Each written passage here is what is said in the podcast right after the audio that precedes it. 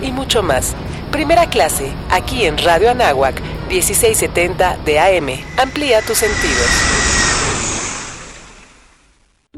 El calendario que utilizamos actualmente tiene su origen en la antigua Roma.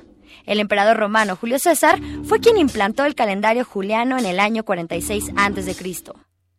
En este se consideran 12 meses de 30 y 31 días excepto febrero con 29. En ese entonces el primer mes del año era marzo y el último febrero. A este orden se debe que a los nombres de los meses de septiembre y diciembre significan el séptimo, octavo, noveno y décimo mes. Febrero era el último mes del año ya que cada cuatro años se le agregaba un día. El mes de julio obtiene su nombre del emperador Julio César y agosto de su sucesor Augusto. Fue Augusto quien perfeccionó el calendario estableciendo que el primer mes del año sería enero.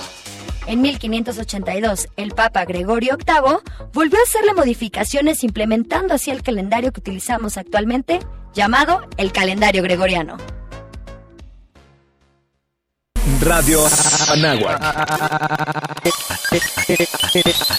XEA. 1670 AM. Transmitiendo con mil watts de potencia desde la cabina Don Jaime de Aro Caso.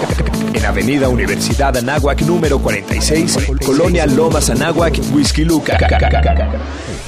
Estado de México, una estación universitaria que amplía tus sentidos. Amplía tus sentidos. Radio Nahuac. Hola, soy Alberto Ratia. Carlos Cañas. Ricardo Rangel. Rafael Molina. Marisol Huerta. Daniel Arandía. Oscar Gómez. Los halcones de la banca. Y estás escuchando Halcones Financieros.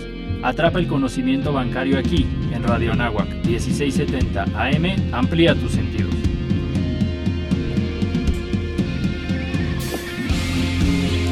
Hola, hola, ¿cómo están? Buenos días a todos nuestros radioescuchas. Este es su programa Halcones Financieros. Daniel Arandía les da la más cordial bienvenida.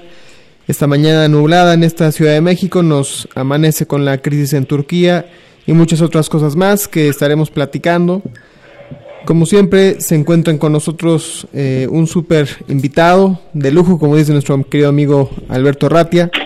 Y esta mañana está con nosotros Miguel Payarés, periodista de negocios de El Universal que amablemente amenizará y nos ayudará a emprender el vuelo esta mañana. Miguel, ¿cómo estás? Buenos días. Hola, buenos días, Alberto. Buenos días, Ricardo. ¿Cómo están? ¿Qué tal, Miguel? Bienvenido a tu programa de Halcones Financieros. Todo un gustazo de tenerte aquí. Estamos enlazando a nuestro amigo Carlos Cañas desde allá del puerto de Veracruz. ¿Cómo estamos, Carlos? Buenos días, ¿qué tal? ¿Cómo están, amigos? Aquí desde el bello puerto de Veracruz, igual con una mañana nublada y con un clima templado para el puerto. Les saludo a todos los hermanos hermanos financieros, halcones financieros, a todos los amigos que nos escuchan y por supuesto a nuestro invitado. Hoy Miguel, soy Alberto Ratia, buenos días. ¿Qué tal Alberto? Buenos días. Y para no darle más preámbulo al tema, eh, estamos encantados de tener a alguien que estudió la carrera de comunicación. Normalmente tenemos como, como invitados gente que tiene un perfil financiero. Sabemos que tú también estudiaste un, un posgrado en ese tema. Y a lo mejor te haremos la pregunta eh, inicial para que nuestros radioescuchas te vayan conociendo, por ahí si alguno no te conoce. ¿Cómo surge tu interés en estudiar una carrera como la de comunicación? Mi interés, Alberto, eh, surge porque eh, siempre me gustó como comunicar ideas, siempre estuve eh, interesado en, en, hacer presentaciones, exposiciones. Eh, me di cuenta como desde que estaba, eh, no sé, primaria, secundaria, preparatoria en la universidad, que me gustaba esto de la comunicación, me gustaba la presentación de información, el desglose, el cómo explicarlo. me gustaba, no me intimidaba y yo veía que que eso les costaba trabajo un poco a otros, hablar frente a un micrófono, eh, hablar frente a una cámara casi no, no lo tenía, pero no era algo que me atemorizaba mucho, podía fluir con mis ideas, podía hablar.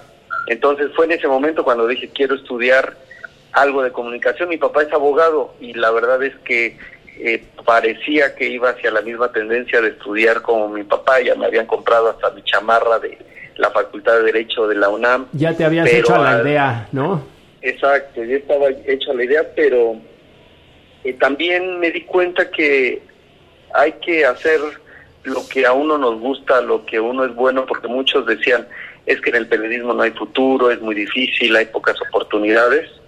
Y al final también tomé la decisión de que prefería estar en un lugar que tal vez iba a ser difícil, pero que iba a hacer lo que me gustaba realmente.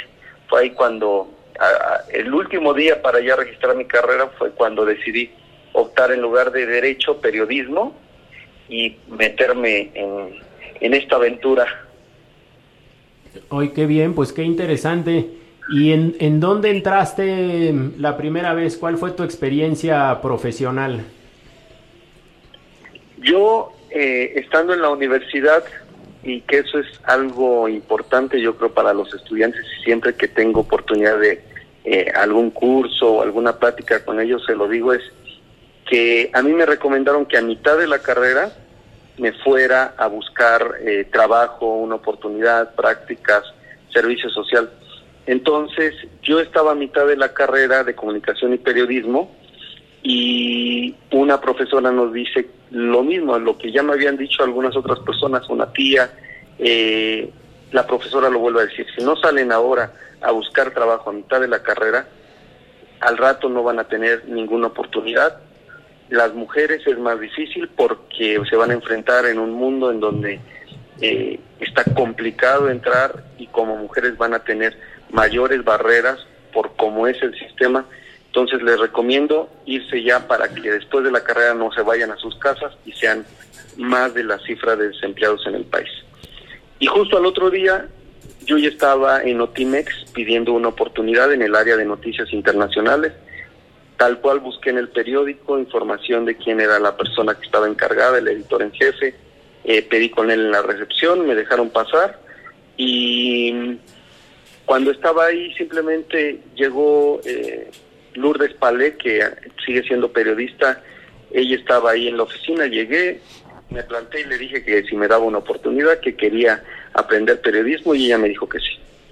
Entonces empecé Notimex, en el área de noticias internacionales, en la mesa, ayudando en lo que se podía, generalmente me podían hacer la agenda del día y después también busqué oportunidad en Radio Chapingo, Luego tuve la oportunidad de hacer un servicio social en Televisa, pero en el área administrativa, porque lo que yo buscaba era como una, una oportunidad. Y mi primer trabajo llega en la prensa, el periódico policiaco, en 2008 aproximadamente, no más bien fue ese año, estoy seguro.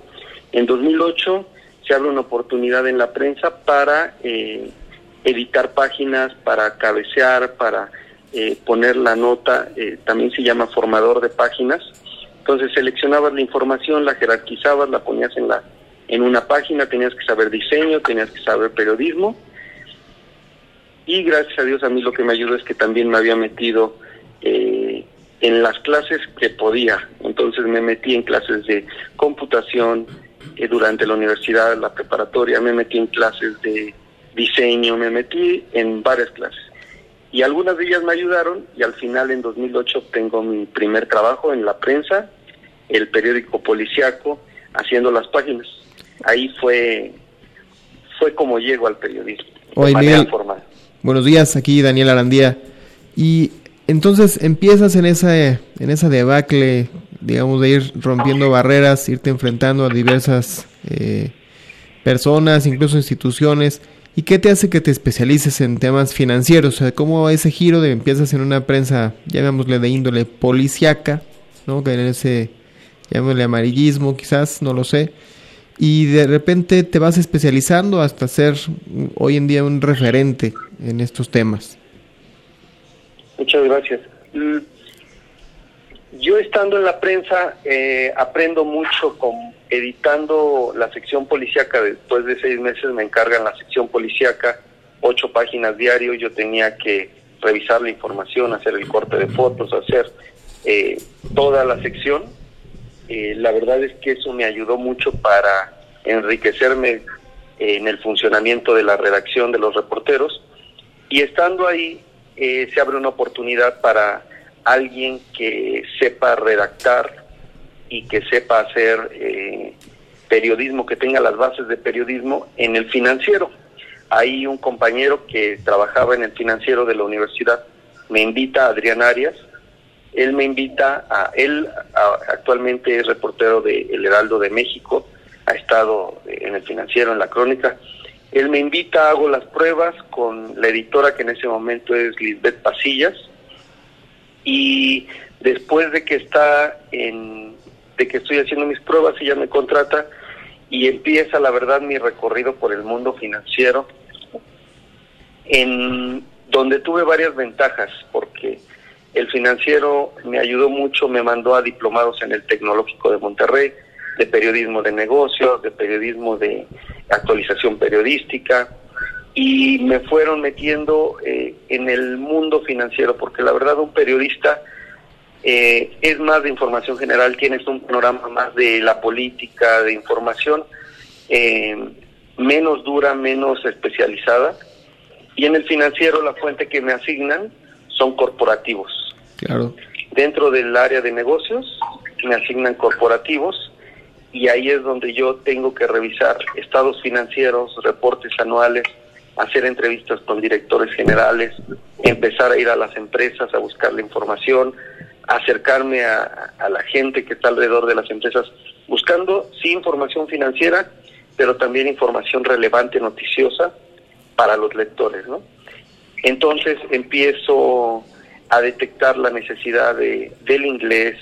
Eh, a veces los viajes al extranjero requerían mucho de saber inglés, tener eh, los conocimientos básicos para interpretar los reportes. Y el mismo camino y los mismos periódicos me fueron facilitando eh, la actualización. El Universal también con una beca me paga en la Ibero una maestría en Administración de Empresas. Ahí se termina hace tres años aproximadamente como de concretar los conocimientos que yo ya había adquirido, pero en el camino. Y es así como actualmente trato de seguir actualizándome, seguir, porque lo que ustedes hacen, la verdad lo reconozco mucho, es todo lo que hacen los economistas, los financieros, es algo muy especializado, que yo sigo platicando con ustedes, platicando con otros, sigo preguntándoles con los analistas. Eh, Marisol Huerta no me dejará mentir, es analizo la información, luego la corroboro con tres, cuatro analistas, porque yo he visto, no sé, ustedes no me dejarán mentir, cuando hay un hecho noticioso, cuando hay una información, hay diferentes puntos de vista, ¿no? Cada analista puede tener tanto diferentes puntos de referencia como factores a considerar y su interpretación puede ser totalmente diferente. Entonces, eso como periodista nos enriquece mucho y así es como en general he estado en este mundo financiero hablando con directores, analistas, economistas en general. Oye, eh, Miguel, de verdad yo este reitero muchas veces y de verdad este te felicito sobre todo del periodismo que tú eh, estableces muy objetivo. La verdad es de que eh, cada una de tus notas pues es lo más, lo más objetiva posible, lo más eh, en torno a la realidad y esto pues es súper enriquecedor. Me gustaría saber cuál fue, cuál fue la mejor noticia en el entorno financiero que digas, a ver, me, me dio muchísimo gusto el haberla compartido. La principal que yo recuerdo fue en el financiero y fue una investigación especial que me mandaron a hacer a Cancún. Eh, estaba el tema del Dragon Mart y lo que me encargó en ese momento Enrique Quintana, que todavía sigue siendo el director editorial, fue que investigara qué estaba pasando realmente con el Dragon Mart, que hiciera una investigación real, periodística, objetiva, que más que declaraciones buscara el fondo del asunto, que presentara a los lectores si qué estaba pasando y qué decían los expertos y qué estaba pasando allí en Cancún. Me voy a Cancún, eh, antes de hablar, eh, antes de irme a Cancún, hablo con los con especialistas de la UNAM en negocios sobre China, en todo este mercado, para ir preparado a la investigación. Y uno de ellos me dice, si tú consigues el contrato entre el gobierno de Quintana Roo y el Dragon Mart, que se dice que tiene mucha, está rodeado de temas de corrupción, tiene muchos incentivos, le dieron facilidades como a ninguna otra empresa. se habla mucho de él, pero si tú lo consigues, pues vas a poner una base en toda esta discusión que hay en el país, porque pues nada más estamos hablando como de sombras, no hay nada concreto, no hay un contrato. Entonces, estando allá, consigo el contrato, estando en entrevista con, eh, eh, con el director de Dragon Mark, consigo el contrato de entre el gobierno y la empresa, hablo con desde ambientalistas, con funcionarios, empiezo a entrevistar, voy al lugar, hago un recorrido eh, y hago toda una investigación que me permite establecer qué es lo que realmente está pasando, ¿no? Lo que dice tanto la empresa, lo que dicen sus detractores, los críticos, que es lo que generalmente eh, es nuestra responsabilidad, no generalmente, siempre es nuestra responsabilidad en el periodismo poner ambas caras de la moneda, contrastar las visiones, no irnos con una sola fuente, sino decir, esto dice la empresa, esto dicen las autoridades y esto dicen los especialistas, y de esos mismos especialistas los que están a favor y los que están en contra para dar la voz. Entonces hago todo ese trabajo que se publica eh, como un informe especial grande, se lleva a la portada del periódico, pero lo relevante que me pareció cuando yo presento la información de que Dragon Mar tiene incentivos, más de 10 incentivos en donde le perdonaban muchos años de pago de servicios, impuestos, en el Congreso de la Unión se empieza a hacer toda una revolución, empiezan a hacer eh, puntos de acuerdo, se hacen foros sobre el Dragon Mar, empieza ya toda una discusión formal y muchas de estas discusiones tomaban como base la investigación que el financiero había hecho y que eh, me habían mandado a, a, tener pues todos los detalles por allá.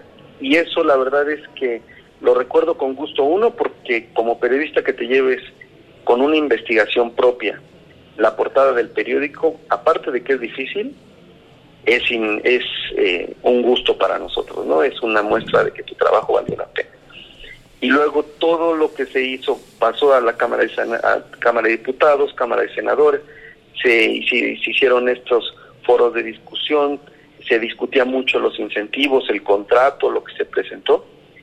Eso para mí me dejó muy marcado porque mm, al final lo que te enseñan en la universidad, más lo que vas aprendiendo en el camino, más esa ese toque de que le pones de ponerte un, un objetivo, un objetivo que a veces es difícil, pero si te lo pones y tienes al menos esa visión de qué es lo que quieres lograr, es cuando parece que todo se arregla y obtienes eh, las cosas que buscas. Entonces, esa fue, como ven. oye, Miguel, una preguntota para que nuestro público nos entienda. ¿Cómo surgió este tema de, Dragon Mara? ¿Qué, ¿Qué, era lo que se estaba cuestionando aquí? Eh? Eh, ¿Qué, había, comprometido ahí en esta situación? Sí, Dragon Mart era una empresa mexicana que tenía asociación con una empresa china que querían traer un centro comercial de un centro comercial, pero más bien como mayorista, que atendiera a, por ejemplo, un Home Depot, pero chino que atendiera a proveedores, que atendiera a distribuidores, que al final fuera como un punto de referencia entre México y China en donde se trajeran a México productos de China que estuviera en Cancún, cerca de Cancún por Quintana Roo y pues varias empresas mexicanas del país fueran a este punto para comprar sus productos, los insumos, que se traían a un precio barato por venir de China. Resulta que mm, cuando se anuncia esto, empiezan a surgir varios rumores, porque al final me di cuenta que mucho era rumor. Habían dicho que la empresa iba a traer más de pues miles de personas de China que iban a hacer una colonia, un, un, un espacio en Quintana Roo donde iban a construir casas y que iban a venir muchas personas de China, que les iban a hacer departamentos, que iban a, a estar ahí en la comunidad entonces esto empezó a hacer ruido entre la población, el terreno en donde estaban eh, se discutía porque los materiales que estaban ahí estaban protegidos, eh, los tipos de árboles, el tipo de vegetación estaba protegido. Entonces los ambientalistas empezaron a decir, ¿por qué están cortando los árboles? ¿Por qué están eh, limpiando el terreno si ahí hay, es una zona protegida? Entonces, eh, al final, lo que yo me di cuenta de, dentro de toda esta investigación es que sí había un toque de racismo, uh, de xenofobia contra eh, la población china, que en realidad todo el tema surgía porque los mexicanos no querían la población china, no querían un proyecto chino, eh, la gente de la UNAM, investigadores importantes me lo decían, me lo confirmaban, y al final el proyecto, ah, incluso los incentivos, no estaban tan alejados de lo que les dan a otras empresas. Pero el tema de que fuera chino, el tema de eh, un cierto racismo, por así decirlo, como lo mencionaban los especialistas, era lo que quería evitar que llegara el Dragón Mar a México. Y al final la empresa tenía sí todos los, eh, tenía autorizaciones, tenía varios documentos, tenía, pero los sus críticos decían, no es cierto, le falta tal papel. Pero al final yo cuando fui a la empresa sí tenían muchos de los documentos, de las autorizaciones, hacían falta dos o tres, pero los necesarios para empezar la obra, para estar, sí los tenían, eso lo fui corroborando con los funcionarios, porque te das cuenta que hay mucho ruido a veces que puede ser falso y que, que uno como periodista su obligación es eh, identificar qué es lo que es real y qué es lo que alguien está diciendo que es mentira y solo para atacar a alguien. Es como si eh, sale una persona diciendo una mentira sobre la carrera de ustedes, por ejemplo, sobre su trayectoria, sobre algo que hicieron, personal o privado, y el, lo, y, y, el periodista o los periodistas le empiezan a creer y lo empiezan a publicar. Exacto, Miguel. Miguel, eh, nos disculpas un segundito, vamos eh, a corte comercial y regresamos en un instante. Perfecto. El tiempo es oro. Regresaremos con más conocimiento bancario aquí en tu programa Halcones Financieros. Los contenidos que a continuación se transmiten corresponden a tiempos oficiales y no son responsabilidad de la Universidad Anáhuac ni de esta estación. Dos, tres, ¡oh! Es imposible detener el tiempo, pero cuando amas algo de verdad, nada te detiene. Haces lo necesario para mantenerlo vigente. Yo amo a mi país y por eso hoy renové mi credencial para votar. Si tu credencial para votar tiene un 18 en la parte de atrás o la vigencia que está al frente dice 2018, tienes que renovarla porque a partir del próximo primero de enero ya no será vigente. Porque mi país me importa, voy a seguir siendo parte de las decisiones importantes de México. INE. Jorge López, he fumado 63 años y pues ahora estamos pagando las facturas. Tengo EPOC, enfermedad pulmonar obstructiva crónica y lo peor es que es irreversible. Yo no voy a salir ya del sistema médico a pagarla. Tú sí puedes prevenir la enfermedad pulmonar obstructiva crónica. Llama al 01800-911-2000 o visita www.gov.mx diagonal salud diagonal conadic. Secretaría de Salud. Gobierno de la República. El arte de guiar o enseñar no es solo vocación de los profesores y esto nos lo ponen en claro Alfonso, Penélope, Nancy, Marimar, Rubén y el gusanito. En La Manzana, un programa dedicado a la enseñanza, todos los miércoles de 10 a 11 de la mañana por Radio Nahuac 1670 AM. Amplía tus sentidos. Eugene Jet, el gran fotógrafo francés, retrató a lo largo de su vida el esplendor de la vida parisina de finales del siglo XIX y principios del siglo XX. La principal inspiración en sus fotografías fue la vida cotidiana de París, un París espontáneo y libre, retratado con gran fuerza de sugestión, con una visión tan pura y natural que también se podría considerar como un fantasmal desde las perspectivas surrealistas. Achet consideraba sus fotografías como una documentación para artistas, trabajo para la Biblioteca Histórica de la Villa de París y la Comisión del Viejo París, organismos oficiales para los que realizó una serie de trabajos. Los más sobresalientes son París Pintoresco, El Viejo París, El Arte en el Viejo París y La Topografía del Viejo París, compendidos realizados entre los años de 1898 y 1910. Su antigua cámara con placas de vidrio de 18 por 24 centímetros le permitió evitar que las verticales se distorsionaran y provocaran bordes negros en sus fotografías. Nunca utilizó negativos flexibles, aunque ya existían. Realizó sus tomas en las primeras horas de la mañana y en la mayoría no aparecen personas, ya que por encomienda oficial le fue pedido tan solo que retratara monumentos históricos. Se interesó en retratar el país cambiante y recorrió para cumplir sus objetivos todos los barrios parisinos. A pesar de que fue un fotógrafo que desarrolló su talento artístico, consideraba su profesión como una actividad vergonzosa. En muchas ocasiones, prefirió que su nombre no apareciera en sus fotografías publicadas. Fue fotógrafo por necesidad, mas no por gusto. El trabajo que le tomó tanto la captura como el revelado de las fotos le parecía injusto, ya que por ello conseguía en ocasiones tan solo 5 francos. Para él, el escape de esta cansada, aburrida y necesaria rutina se compensaba cuando elegía la temática de lo que en verdad le atraía estéticamente. Los halcones financieros están aterrizando aquí, en Radio Anáhuac, 1670 AM. Amplía tus sentidos. ¿Qué tal amigos? Nuevamente regresamos a su programa Halcones Financieros y estamos con el mismísimo Miguel Payares. Él es eh, eh, periodista de negocios y un gran amigo del Universal y a quien pues le agradecemos la presencia y sobre todo la amplia la amplia experiencia que nos está compartiendo ahorita en la rama de comunicación y pues vaya cerrando el tema Miguel eh, ¿en qué concluyó todo este asunto de, de Dragon?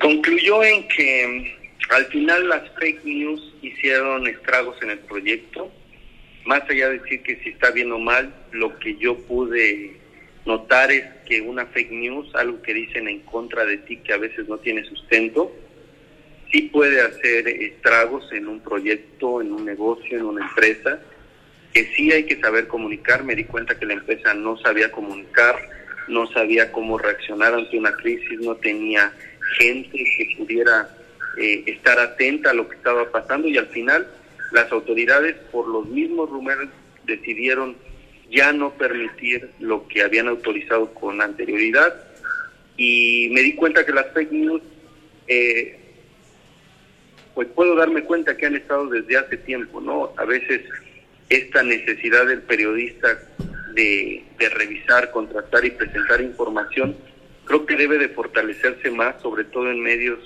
de provincia, en medios también aquí en México, creo que eh, la verificación de la información el no irse con una declaración porque me daba cuenta que ambientalistas, gente en contra del proyecto, incluso eh, la misma empresa podían caer en declaraciones que a veces no son, no tienen un sustento y lo que pasa es que haya ruido, ¿no? Hay ruido y no hay una información real ni comprobada.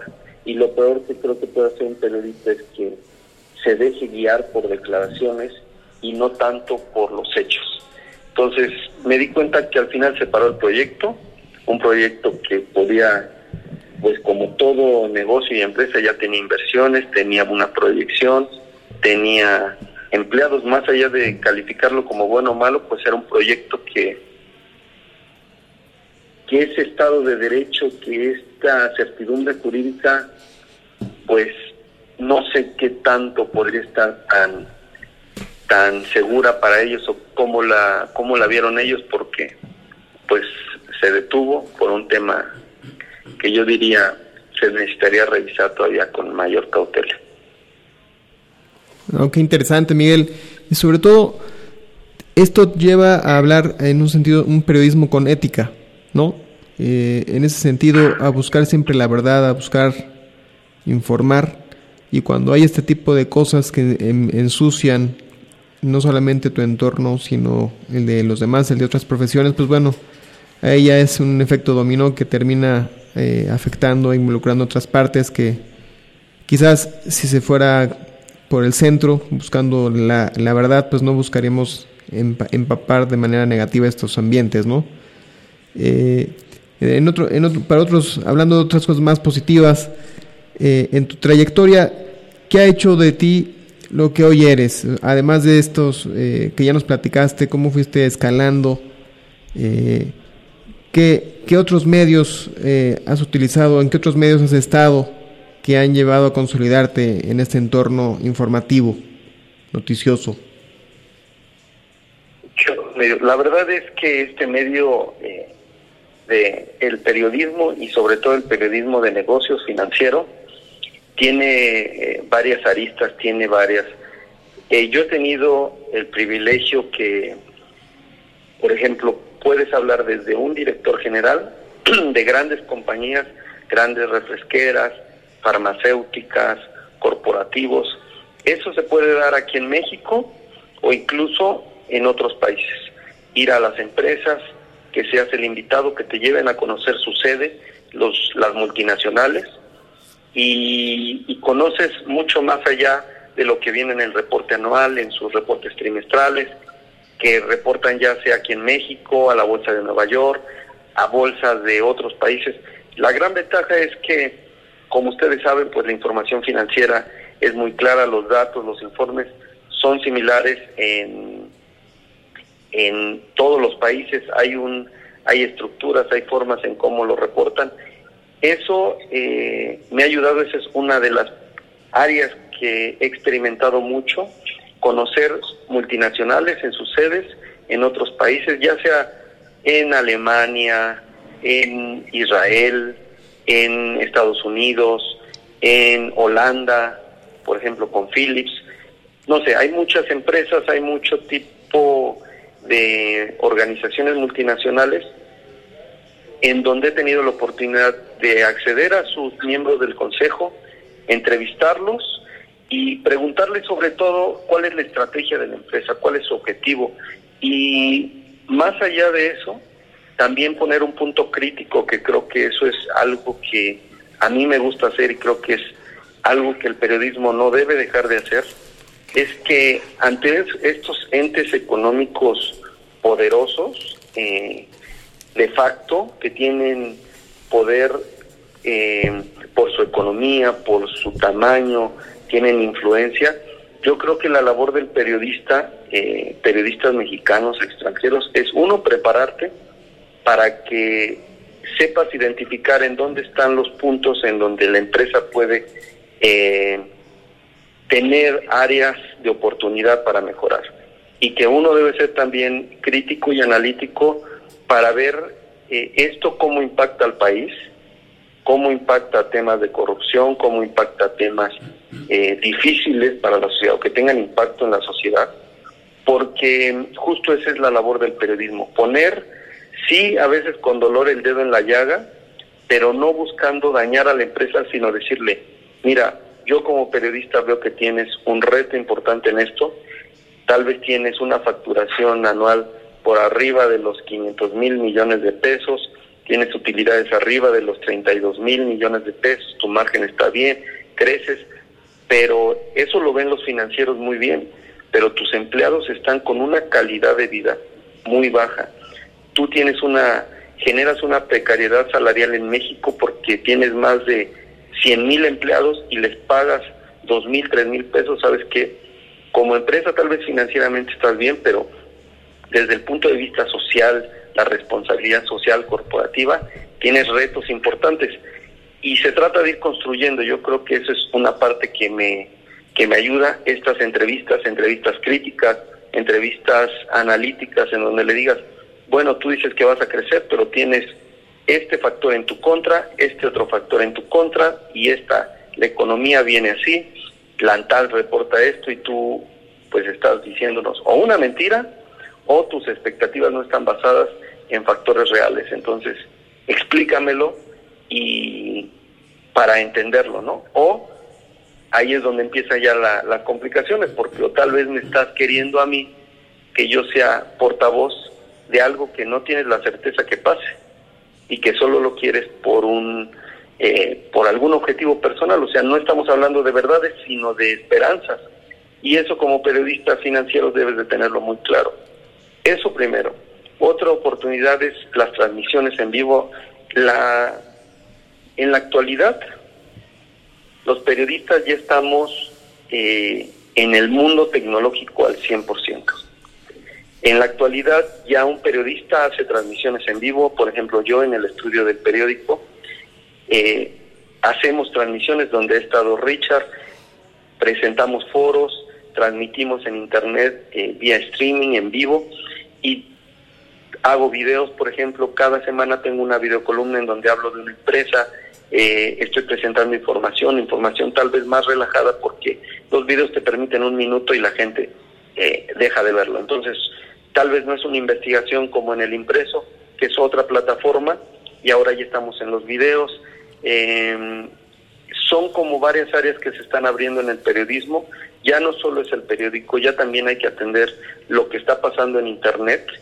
Eh, las mismas empresas, yo lo veo, si no reaccionas rápido en este tiempo, si no estás preparado para ver que un periodista no solo ya está escribiendo para un diario, sino el mismo periodista del, del periódico está haciendo contenido de video, contenido de internet, y si no te das cuenta que todas estas áreas están o tienen oportunidad para que tú como empresa, tú como financiero, puedas colocar información de diferente forma y puedas llegar a diferentes públicos, eh, creo que ahí todavía falta avanzar. y bueno, estas son generalmente... Sí, dime, Rich. No, no, adelante, adelante. Creo que te, estábamos interrumpiendo. Yo quería saludar a Carlos, que nos acompaña desde Veracruz, por si quería hacerte alguna, alguna pregunta puntual, algún comentario. Sí, buenos días, Miguel. Gracias, Beto. Hola, buenos días. Eh, sin duda muy muy interesante tu trayectoria, cómo la has ido enfocando, pues voluntaria e involuntariamente hacia hacia unos temas en específico como como es los negocios o las finanzas y fíjate que, tienes mucha razón en lo que nos comentabas de documentarte, investigar la, la veracidad de la nota, ir a la fuente eh, e informar con responsabilidad. Estoy totalmente de acuerdo con eso, Miguel, y te lo, te lo admiro. Eh, a mí me gustaría saber y que si nos puedes compartir con el público que nos escucha, eh, ¿para dónde va Miguel Payares?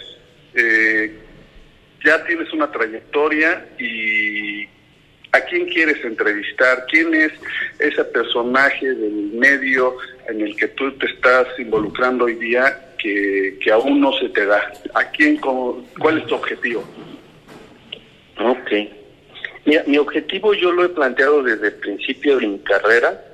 Eh, el tipo de periodismo que yo hago es un tipo de periodismo que busca eh, me dicen algunos empresarios, es muy idealista y dicen que tal vez por mi edad, tengo 33 años, eso lo haga, pero yo he marcado o he buscado hacer mi periodismo eh, basado en ayudar en los temas sensibles del país. O sea, yo veo que las multinacionales, las grandes empresas, tienen los recursos, tienen el poder incluso, la capacidad para mejorar las condiciones del país. Y vemos en mi caso yo veo empresas que son, perdón por la palabra, y no todas, pero muchas de ellas, irresponsables socialmente. La función de la empresa, como nos lo dicen en las clases de economía y bueno, en fin, maestrías, diplomados, es generar utilidades. El fin de la empresa es generar utilidades. Pero yo creo que ese paradigma está ya un poco corrupto porque si tú te enfocas como negocio, como empresa, como financiero, a buscar simplemente utilidades, puedes incluso pasar por encima de tus principios. Entonces, lo que yo me he dado en cuenta en empresas, en casos de corrupción que han salido, es que mi objetivo, más allá de entrevistar a, a estos grandes directivos que me parecen gente brillante, inteligente, con capacidad, pero me gustaría ver más bien directivos más sensibles hacia la, a, la, sociedad. Directivos que digan, ok, yo estoy facturando y estoy generando miles de millones de pesos en ganancias. ¿De qué me sirve si tengo, estoy en un país con 40 millones de pobres o más? Entonces, mi objetivo realmente, más que entrevistar a estos personajes, es poner un punto crítico para decirle, ¿sabes qué empresa? Está muy bien que lo logres, pero no se vale que sea a costa de la población. No se vale que no generes un efecto benéfico a tu alrededor y tanto que muchas empresas grandes corporativos ya lo están haciendo y están apoyando a sus productores porque se dieron cuenta que al precio de que pagan, aunque tal vez eh, las bolsas, el mercado estadounidense marque tus commodities a cierto precio, pues te das cuenta que eso no te alcanza ni para comer aquí en México. Que un productor en un campo, pues si le pagas al precio que te marque el mercado, es una barbaridad, es un abuso, es un robo. No es posible que haya empresas que todavía, pues yo pago el commodity a como está cotizando y yo ya no me muevo de eso. Y dices, oye, muchas empresas están dando cuenta y dicen, estoy abusando, estoy incluso matando a la gallina de mis huevos de oro, al de los huevos de oro, porque si yo no le genero dinero a mis empleados para gastar. Oye, Mike. Perdón. Volvemos, vamos a un corte comercial. Nos gustaría que nos acompañaras para la tercera sección. Regresamos en un instante. Esto es el programa Halcones Financieros. Regresamos. El tiempo es oro. Regresaremos con más conocimiento bancario aquí en tu programa Halcones Financieros. Nuestra misión es fortalecer nuestra identidad. Por ello, te invitamos a cursar el Diplomado en Misión e Identidad Anáhuac. Será una experiencia única que te permitirá participar de una mejor manera en la formación de grandes líderes y mejores personas. Diplomado en Misión e Identidad Anáhuac. Universidad Anáhuac, formando líderes de acción positiva. El Instituto de Salud Pública Anáhuac te recomienda ¿Sabías que dos cigarrillos al día roban media hora de vida? 20 minutos de ejercicio dan una hora más. Cuida tu salud. ISPA, Instituto de Salud Pública Anáhuac.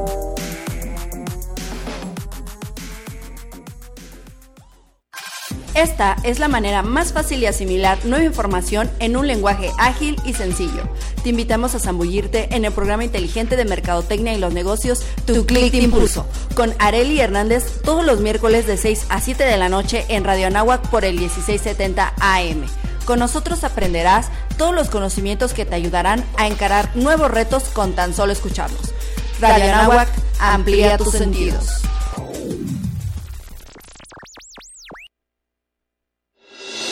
Tú puedes hacer lo que quieras hacer. El género no importa. Tu pasión es lo que importa. Es una frase célebre de Danica Patrick, piloto estadounidense de automovilismo de velocidad.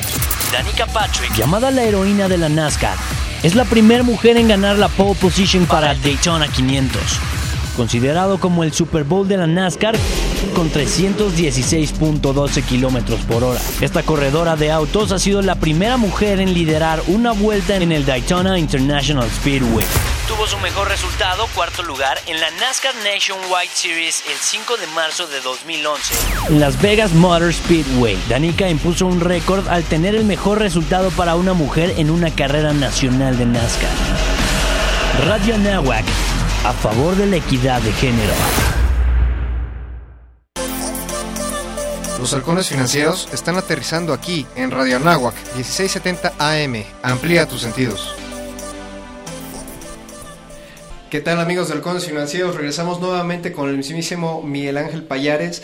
Miguel, nos estabas platicando sobre todo de, este tema que, que repercute mucho ahorita que y sobre todo que, entiendan nuestros nuestros radioescuchas y los alumnos ese impacto social. Estamos hablando mucho de negocios y nos platicabas qué es, qué es lo que tú detectas que hace falta hoy por hoy en, las empresas, lejos de, llegar al número de esa rentabilidad que, que como inversionistas este, luego se busca y se olvida de, del impacto social.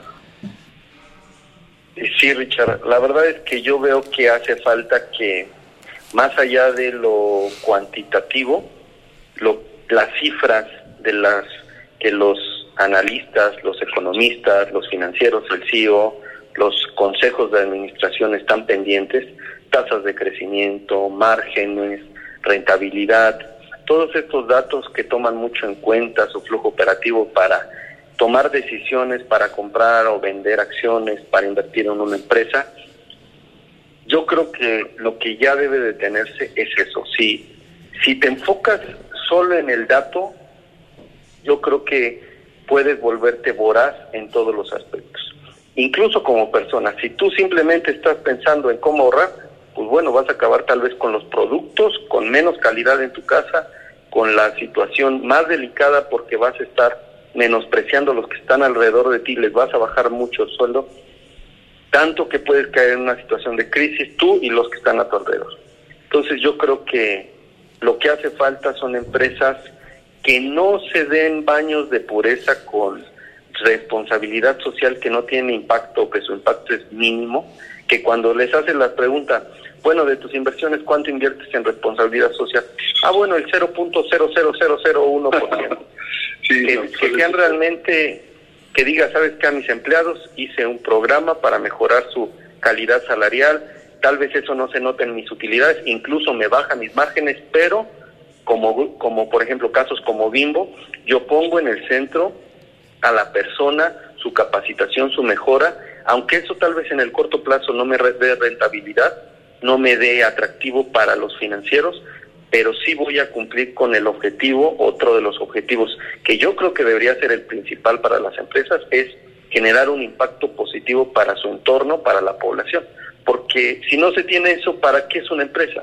El, yo creo que todo empresario tiene un objetivo noble, sí de crecer financieramente, que es válido, eh, sí tener eh, adquisición de bienes, pero que también debe de ser no a costa de los otros, ¿no?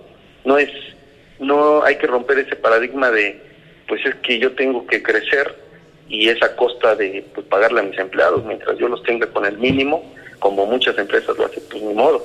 Eso es lo que me permite la ley.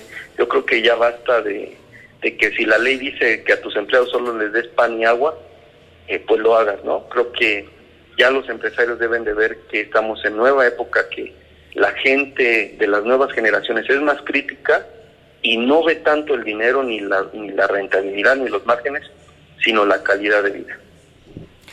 Sí, Miguel, soy Carlos Cañas. Sin duda, últimamente hemos notado que, que las empresas pues se dedican a, a conseguir su objetivo eh, enfocado nada más a, a los números y se olvidan del recurso humano, sí, a veces hasta con una doble moral, ¿no? De responsabilidad social y al y a sus empleados los están pues lastimando en donde más duele que es su, su economía y su salario que les deja muy poco poder adquisitivo y nula capacidad de ahorro, ¿no? Porque pues sí, sí, sí suele suele suceder. Totalmente de acuerdo contigo en que en que las empresas eh, pues hoy día deberían de enfocarse más a cuidar a su pues a su a su músculo no que las hace crecer que es su recurso humano totalmente de acuerdo sí la verdad es que yo que tengo tanta cercanía con estos grandes corporativos me siento con ellos y yo creo que desde ahí empieza mi función como periodista es me siento con ellos platico con ellos pero si les digo oye tienes 15 mil tiendas en el país, tienes una red de distribución impresionante, pero no puedo creer que le estés pagando a tus empleados esa barbaridad. Perdón, pero pues serás muy buena en los datos, pero como persona moral, pues dejas mucho que desear. Y eso se lo digo a los directivos, porque incluso se lo he dicho a grandes cerveceras, oye, eh, pues tú tienes la capacidad como vicepresidente, como eh, directivo. No, no dejes, o sea, no te asumas como una persona, como un directivo que ya logró, ya eres vicepresidente de la gran cervecera, ok.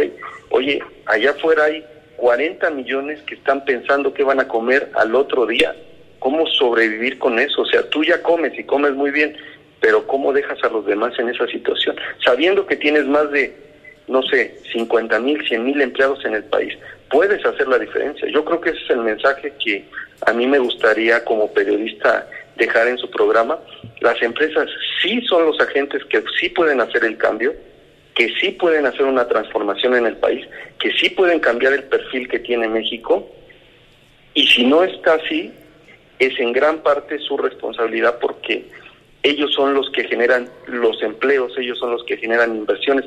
¿De qué sirve que traigan inversiones, inversión fija bruta, inversión extranjera directa, si se queda en el bolsillo de los grandes empresarios? Tenemos a los más ricos y a los más pobres en el mismo país, no es posible.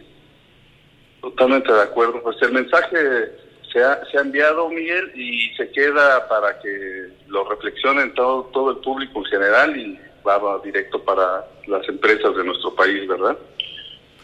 Muy bien. Bueno, pues eh, te invitamos, Mike, a que nos acompañes. Ahorita eh, vamos a desarrollar la, la, sección de alimento para halcones. Vamos a hablar un poquito, sobre todo, que clarificando lo que está sucediendo a nivel global con lo del efecto Turquía y sobre todo qué impacto es el que tiene, pues vaya, a nosotros, cómo nos va a, perjudicar o en dado caso qué es lo que tenemos que estar al pendiente en este en este modelo hay que tomar en cuenta que el día de ayer pues la lira turca se depreció ante el dólar 7%, sin embargo, en lo que va del año se ha depreciado más del 40% la, eh, el valor de la, de la lira. Entonces esto quiere decir que pues eh, hace cinco años tú comprabas con una lira, dos, eh, una lira costaba dos dólares y ayer pues este costaba 6.9 dólares por lira. Entonces esto es muy claro, esto es un efecto muy muy eh, transparente y sencillo de entender. Recordemos que desde la crisis de la subprime con el rescate bancario, pues empezaron a emitir una serie de, millones de, de, dólares a nivel mundial y esto pues fue refugio en los países emergentes. Eh, Turquía, como lo, lo es eh, este caso, es un país emergente que fue atractivo en su momento para estos flujos extranjeros de divisas de dólares, ¿no? Y se refugiaron aquí. ¿Por qué? Porque era muy atractivo en cuestiones de infraestructura, en cuestiones de construcción para su este eh, para inversión. Hoy por hoy lo que se está eh, eh, lo que está sucediendo es de que nuevamente estas, estos flujos derivados de, de, la emisión de dólares pues regresan a su país, regresan a, a, Estados Unidos y qué es lo que provocan pues vaya que se estén depreciando las monedas. Esto lejos de una eh, nivel político que fue el detonante, el que arrestaron a un pastor eh, evangélico allá en, en, Turquía. Bueno, pues es, es una, eh, una cuestión meramente de, de, una estrategia, pues vamos a decirlo así, populista, el no respeto hacia la institución, siempre hemos dicho aquí en el programa, el Banco Central debe de, eh, de ser una figura autónoma y lamentablemente, pues bueno, las decisiones de, eh, de querer rescatar las monedas conforme a reservas que se tengan en, en dólares, pues no son la, la mejor este, forma de, eh, de acabar con la, fluctuación de, las monedas. ¿no? Esto quiere decir que se, que se mitiga la volatilidad, pero que se compromete el flujo. Entonces, eh, aquí, ¿qué es lo que va a suceder? Pues vaya, eh, las monedas van a, van a, vamos a tener que analizar precisamente país por país, cuál es la estrategia a nivel Banco Central, si se ha respetado precisamente eh, los niveles de tasa de interés, si esas tasas de intereses van acorde al consumo, a la inflación. Aquí en este caso de Turquía, los niveles de inflación son de cerca del 15%. Se ha dejado de manejar la eh, la tasa de interés no de acuerdo a, a, a, este, este nivel de inflación en lugar de incrementarlo pues vaya se, ha frenado entonces vamos a, manejar este horizonte en los próximos meses de evaluar precisamente cuáles han sido las funciones de los bancos centrales cuáles son las eh, no solo de los bancos centrales sino de las estrategias económicas a nivel macro que han tenido los países emergentes para poder hacer una evaluación inteligente sobre las devaluaciones que se, que se van a, tener, sobre todo de, este eh, regreso de las remesas. Es así que el día de ayer Moody's eh, sacó un, un estudio sobre todo de los corporativos mexicanos, de la calidad, de la estabilidad de los corporativos mexicanos y es eso, Mike, que, que, vamos a, a desarrollar un poquito.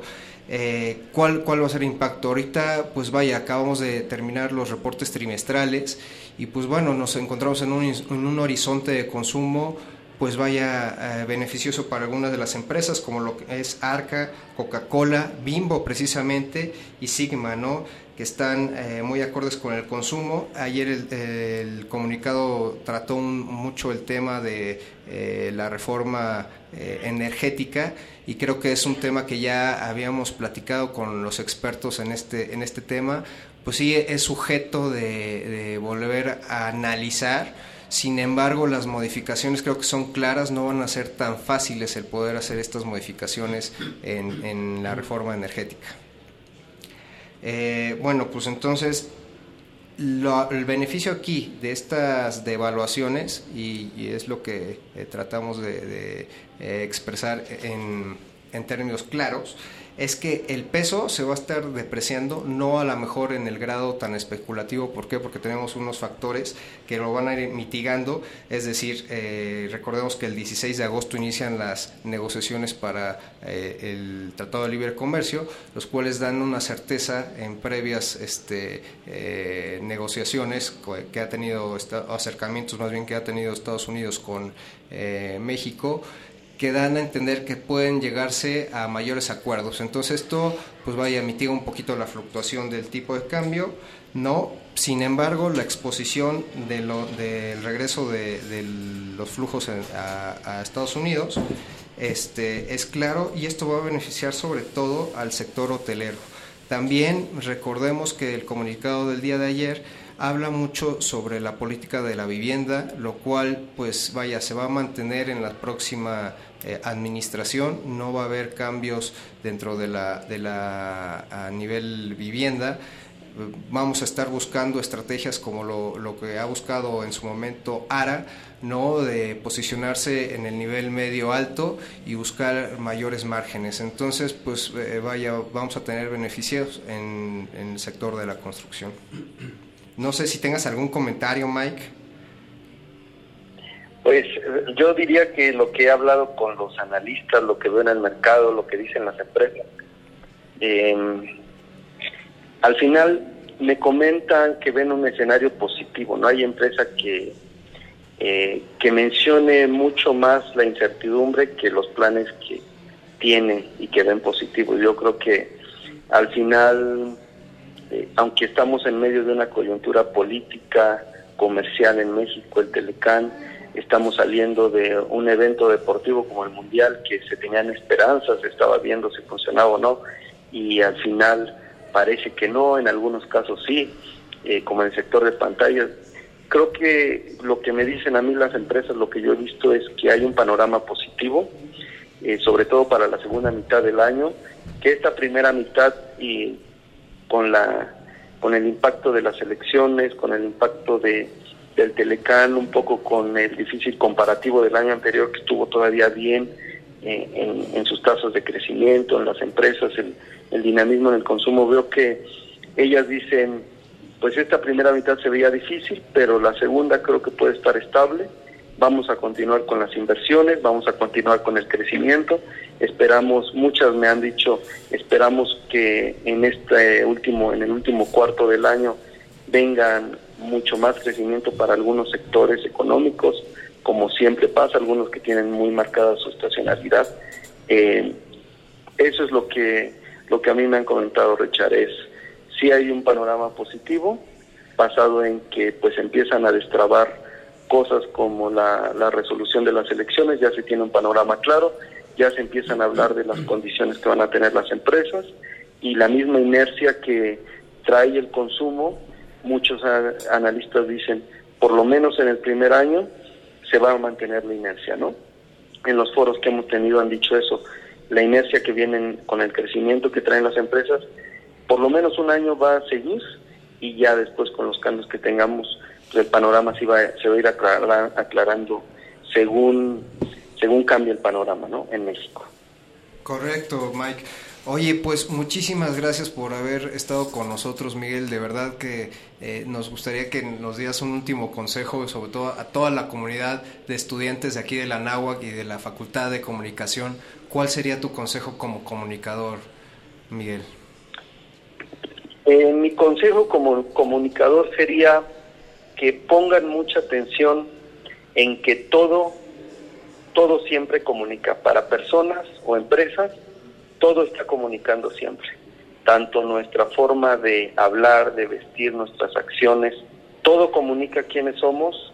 Las empresas, con cada acción, con cada movimiento, eh, están comunicando y deben de, de, poner atención en este punto porque todo se basa en, en los mensajes que recibimos, en los que damos y siempre es importante estar como pendiente tanto de noticias como de eh, personalmente qué estamos comunicando, qué estamos haciendo, como en las empresas que se está que se está buscando comunicar y qué se está logrando comunicar. ¿no? Entonces, es una buena rama para especializarse, para, para buscar, para estar pendiente y no tomarla como, bueno, las noticias, este mundo de comunicación no es tan importante. Creo que sí es importante y, y hay un punto ahí para tanto economistas como comunicólogos para seguir investigando y analizando.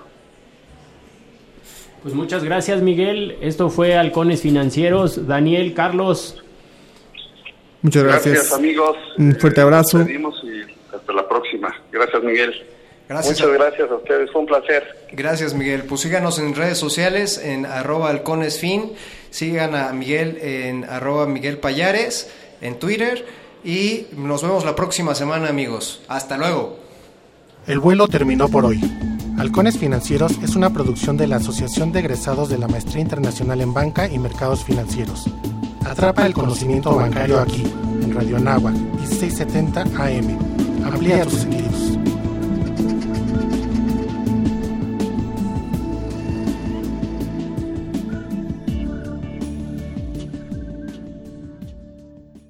En Radio Nahuac nos gusta apoyar a todos nuestros alumnos de cualquier manera, incluso en tu servicio social.